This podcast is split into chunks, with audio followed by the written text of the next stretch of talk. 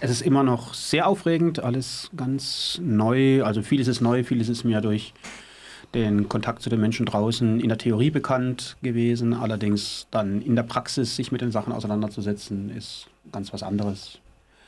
Worüber ich mich ganz natürlich besonders gefreut habe, ist der Kontakt zu den Menschen, die Aufnahme in dem Wohnumfeld, wo ich wohnen kann, die Aufnahme hier bei Radio Dreieckland. Und dass ich jetzt endlich mit äh, Freundinnen und Freunden mich treffen kann, ganz wie ich möchte, ganz wie ich telefonieren möchte, wo also keine Vollzugsanstalt mehr in irgendeiner Art und Weise eine Kontrolle darüber hat. Du hast auch in einem deiner ersten Berichte geschrieben, dass dir das Handy jetzt schon fast an die Hand gewachsen ist.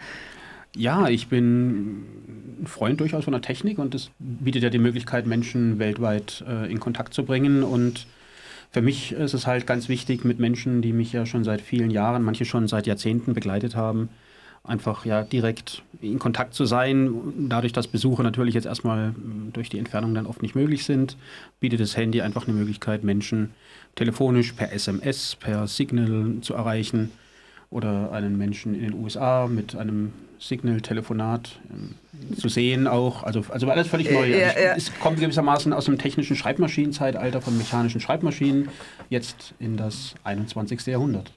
Und findest dich scheinbar auch schon relativ gut zurecht. Das ist sehr ich cool. Bemühe mich, ja. du bist jetzt 52 Jahre alt. Stimmt das? Ja. Ja, und also du hast so ein bisschen die, die Rush-Hour des Lebens. Das ist ein Begriff, der mir äh, erst vor kurzem begegnet ist, den ich irgendwie so sehr treffend fand. Irgendwie hinter Gittern verbracht. Was bedeutet das für dich, diese Lebensphase, die ja so für viele sehr identitätsstiftend ist, äh, hinter Gittern verbracht zu haben? Auf der einen Seite war es hart und schmerzlich und schmerzhaft. Auf der anderen Seite bin ich ein Mensch, jetzt bin ich hier in die Freiheit äh, gekommen, endlich nach so vielen Jahren Haft. Und jetzt mich noch mm, damit intensiv zu beschäftigen, mit dem Trauerprozess, wie schlimm das alles gewesen sei, das kann man tun. Es gibt Menschen, die das vielleicht auch tun möchten und denen sei das auch unbenommen. Ich bin allerdings äh, ein Mensch, der lebt im Hier und Heute, schaue dann in dem Punkt ganz wesentlich auf das Morgen und versuche, ja, das Hier und Heute zu genießen und mich auf das Morgen zu freuen. Denn sich dann noch ausführlich mit der Vergangenheit zu beschäftigen, ähm, und, und, die Trauerprozesse und was ich alles verpasst habe. Ähm, ich denke, das wäre, das ist für mich persönlich, für mich wäre es verschwendete Lebenszeit.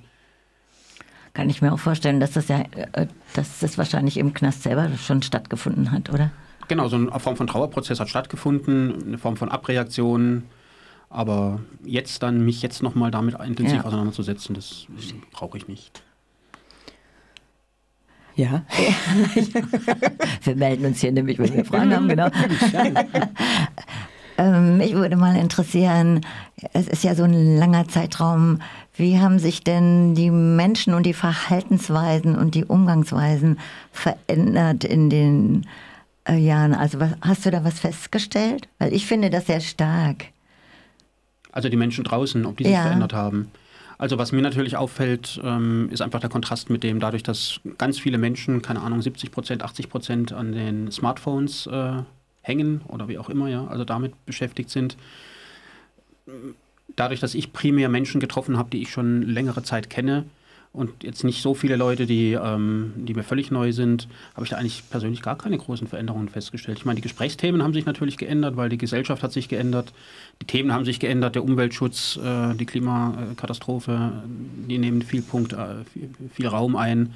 Aber so direkt im Kontakt mit den Menschen, wenn man Menschen freundlich begegnet, antworten sie einen freundlich. Ich habe hier schon äh, einen, am Hauptbahnhof am Vorplatz, als ich da mal vorbeiging, jemand getroffen, der mit einer Alkoholdose da stand und etwas ähm, ja, aggressiver war, einfach freundlich mit ihm gesprochen und dann hatten wir noch sogar ein Fünf-Minuten-Gespräch und alles war gut. Und das, denke ich, war vor 30 Jahren nicht anders als heute. Begegne Menschen freundlich und im Regelfall werden sie dir auch freundlich antworten. Es gibt Ausnahmen, insbesondere wenn sie Uniform tragen und vielleicht irgendwelche Helme, dann wird es etwas schwierig. und also so die Frage nach, äh, wie organisieren sich Leute oder das ist vielleicht auch was, was jetzt einfach noch so auf dich zukommt, ne? Ja, Dass ich da so gedacht, Veränderungen. So Gruppen untereinander, ja. ähm, da können wir auch in einem halben Jahr nochmal drüber reden. genau. Ja, der Banküberfall mit Geiselnahme, der dich, äh, also vor 27 Jahren, der dich so lange hinter Gittern gebracht hat, wie stehst du da heute dazu? Als kleiner Rückblick, wenn du magst. Ja, gerne. Also ich selber würde sowas heute natürlich nicht mehr tun. Die Menschen in der Bank, das waren sechs Menschen, die hatten ja Todesangst auszustehen. wie gesagt, ich selber würde das nicht mehr tun. Ich äh, würde jeden Menschen, der in dem Bereich politisch aktiv ist und dann ins Gefängnis kommt, von draußen aus lieben gerne und gerne unterstützen. Ja, und mehr möchte ich am, aktuell am besten dazu nicht sagen, weil wir sind ja on air. Ja, Ja. Verständlich. Da vielleicht anknüpfend, wie hast du denn jetzt heute deinen Aktivismus geplant, so in die Zukunft blickend? Also auf der einen Seite möchte ich im Bereich ähm, Antiknastarbeit aktiv bleiben. Da bietet ja dann auch Radio Dreieckland äh, zum Beispiel im Rahmen der Sendung Ausbruch äh, eine Möglichkeit, sich zu entfalten. Ich denke allerdings, nach 27 Jahren Haft wäre es auch nicht schlecht, äh, einen Ausgleich zu dieser Antiknastarbeit zu haben. Antiknastarbeit deshalb, weil ich einfach eine gewisse Expertise in diesem Bereich habe. Und diese Expertise einfach wegzuwerfen, indem ich sage, ich konzentriere mich jetzt auf was völlig anderes, halte ich einfach ja auch ja nicht für vertretbar. Und ähm, ich würde vielleicht im Bereich ähm, Geflüchtetenarbeit, äh, rechtliche Beratung von Geflüchteten, weil einfach das Thema Recht mir einfach so ein bisschen nahe liegt. Ich mich damit auch ein bisschen auseinandersetze, gesetzt habe, im, in Haft auch schon Menschen mit Migrationshintergrund gegen Ausweise und Abschiebeanordnungen begleitet und beraten habe. So, das ist so dieser Bereich, ja, diese beiden Bereiche. Also Antiknast und so Geflüchtetenarbeit. Also ich werde jetzt nicht so wichtig, das ist Umweltschutz, ähm, da müsste ich mir eine Expertise erarbeiten. Da bin ich mit 52 nicht alt, noch nicht zu alt, aber genau, am besten in den Bereichen, wo ich mich gut auskenne. Darf ich da auch nochmal zwischenfragen? Ähm, ist ja die eine Sache so, wo eine Person sich dann engagiert und einbringt. Und die andere Sache ist so, was, was treibt um? Also hast du auch so Themen, die dich besonders umtreiben und beschäftigen? So politische Themen? Also der, das Wiedererstarken der faschistischen Szene ist ein Thema. Das ist der, also im politischen Bereich, äh, das ist die staatliche Repression. Also wir hatten es ja hier in Freiburg, ob es gegen Radio Dreieckland war, ob es gegen die Menschen war, die verdächtig waren, das Links-Unten-Archiv betrieben zu haben. Die globe, globale Klimakrise ist einfach ganz essentiell. Also wir im Gefängnis haben das ja auch gemerkt, hier in der JVA Freiburg, äh, in der Sicherungsverwahrung, das ist alles aus Beton gebaut und wenn dann plötzlich morgens um fünf äh, das Thermometer nicht mehr unter 30 Grad sinkt und das über Tage, und das ist ja nur der Anfang. Und ich werde, man kann sagen, vielleicht zum Glück es nicht mehr erleben, weil ich dann mit, mit 70 oder ja, 75 oder 80 dann noch mal gestorben sein werde. Aber die aktuellen aufwachsende Generation, die wird da ganz schwer zu kämpfen haben. Und das sind so Sachen, die mich einfach ja auch sehr in, in Haft schon bewegt haben und heute noch mehr. Die letzte Frage, die ich so vorbereitet hatte, ist, worauf freust du dich jetzt so am meisten in Freiheit?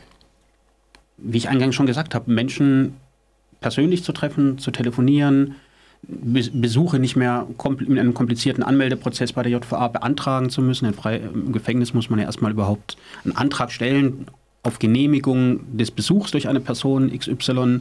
Man muss dann den Besuchstermin beantragen, man muss Telefonnummern beantragen, man darf nur bestimmte Telefonnummern mh, anwählen. Also diese für die Menschen draußen, die hier zuhören, ähm, ja völlig, der völlig banale Alltag, der ist für mich äh, schon ausreichende Freude genug und auch überwältigend. Ja.